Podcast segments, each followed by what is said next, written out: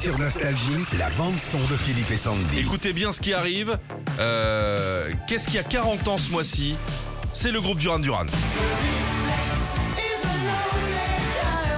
Immense groupe Duran Duran.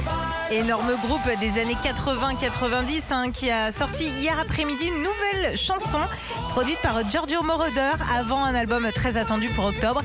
Elle s'appelle Invisible. Ah, bien joué. Ah, ils ont gardé le son, c'est génial.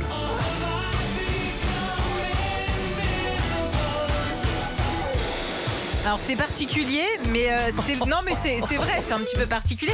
Mais vous avez pas vu le clip, non ah, Je vous jure, allez voir le On dirait clip. ma femme. Ça t'a plu? Moi, c'est particulier. hein.